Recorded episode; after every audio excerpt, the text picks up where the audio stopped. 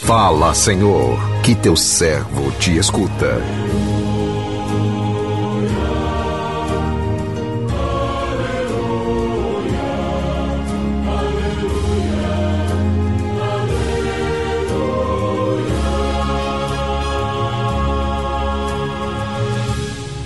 O Senhor esteja convosco, Ele está no meio de nós.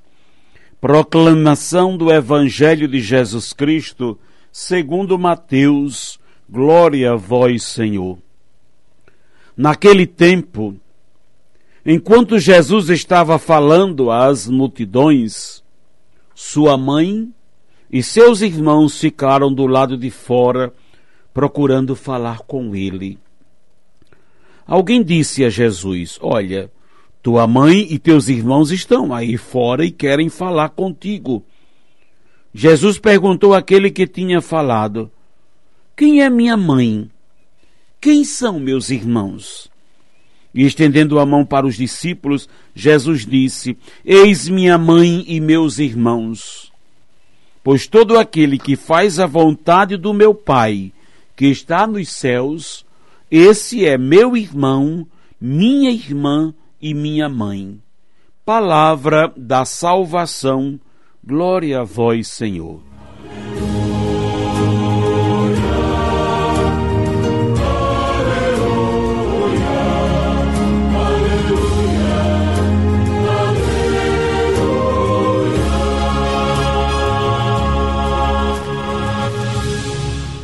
meus irmãos e irmãs ouvintes do programa Sim a Vida, a luz, iluminados pela passagem do Evangelho de Jesus narrada segundo Mateus, que acabamos de ouvir, somos hoje convidados a refletir sobre a vontade de Deus. Esse talvez seja um dos grandes desafios que temos para poder agir corretamente. Qual é a vontade de Deus? O que Ele espera de nós? Como fazer a Sua vontade? Quando rezamos a oração do Pai Nosso, dizemos: Seja feita a vossa vontade mas nem sempre sabemos qual é a vontade de Deus. Muitos a confundem com suas próprias vontades e acabam por inverter a ordem das coisas.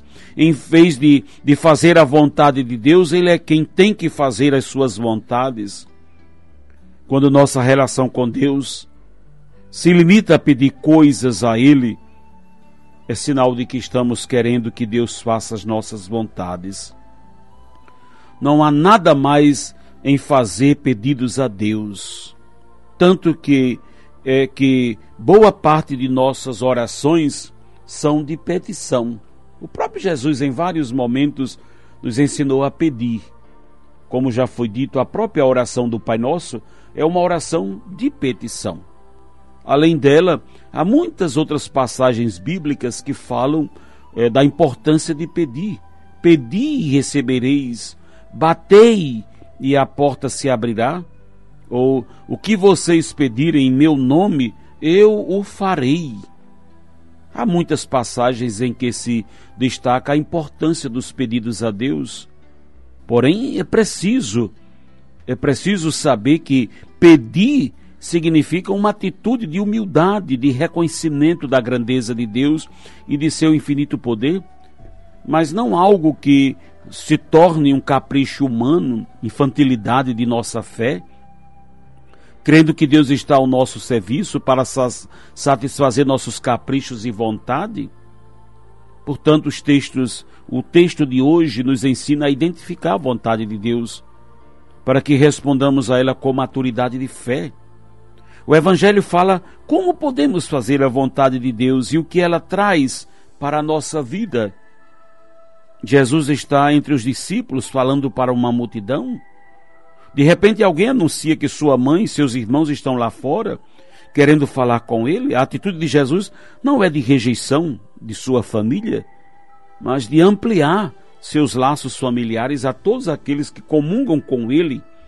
Quem fizer a vontade de Deus, isso é, quem o seguir, e testemunhá-lo, se tornará também membro da sua família.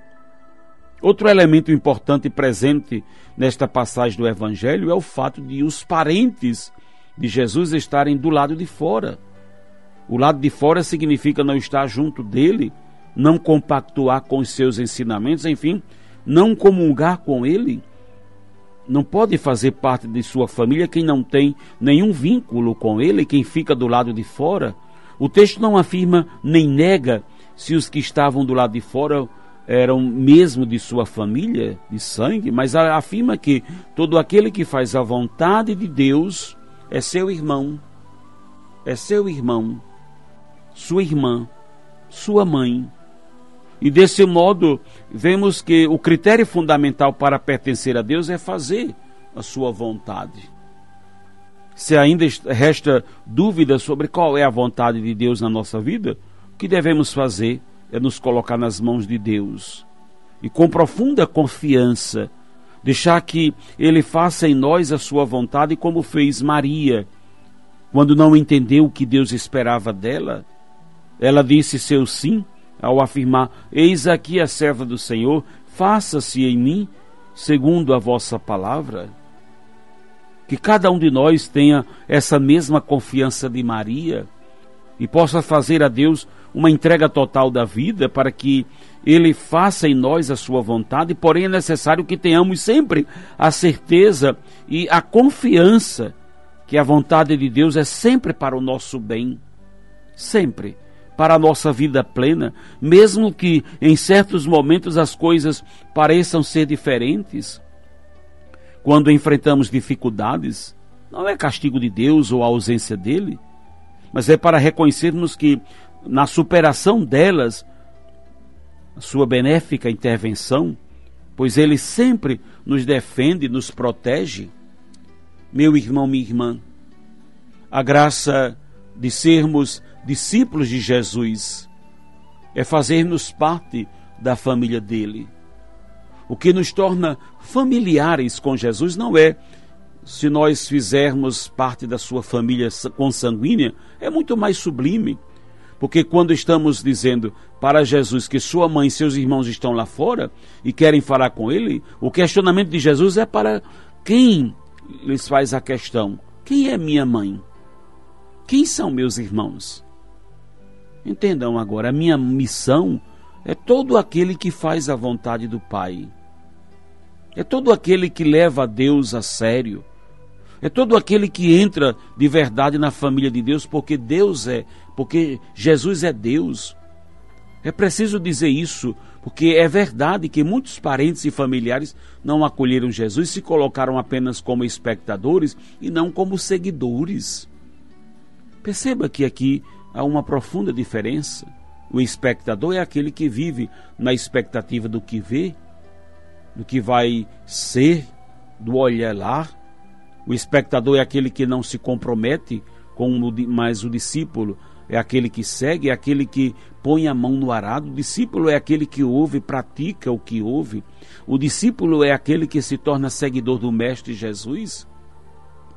Por isso, meu irmão, minha irmã, não basta dizer que conhecemos a Jesus, que participamos da igreja, que temos essa ou aquela função, que nascemos dentro da igreja. Isso para Jesus não diz nada, diz para nós, para nossa mania humana, ou para as nossas expectativas humanas, que muitas vezes nos baseamos em títulos, em cargos, ocupações e assim por diante.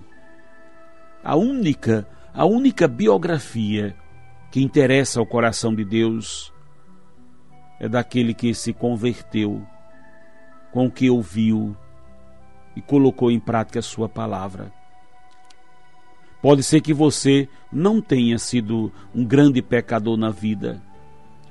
Pode ser que você nunca tenha feito as maldades que muitos fizeram de outrora. Mas se você não for como aquele ladrão aos pés da cruz, que ouviu a palavra de Jesus e ali se converteu, mas nós não. Passamos o tempo todo na casa de, de Deus como meros espectadores, julgadores do mundo e não nos convertemos cada dia ao Evangelho. Seguidor de Jesus? é aquele que ouve a palavra de Deus e a deixa cair no seu coração para que ela produza conversão. Eu preciso me converter hoje. Eu preciso me abrir para a graça de Deus hoje. Não posso ser um mero espectador, mas preciso ser verdadeiramente um discípulo de nosso Senhor. Sejamos verdadeiros discípulos de Jesus, mas é preciso passarmos por esse processo de uma sincera e verdadeira conversão. Então hoje você possa sim rezar, colocando a mão sobre o seu coração, pedindo a Deus a graça, né?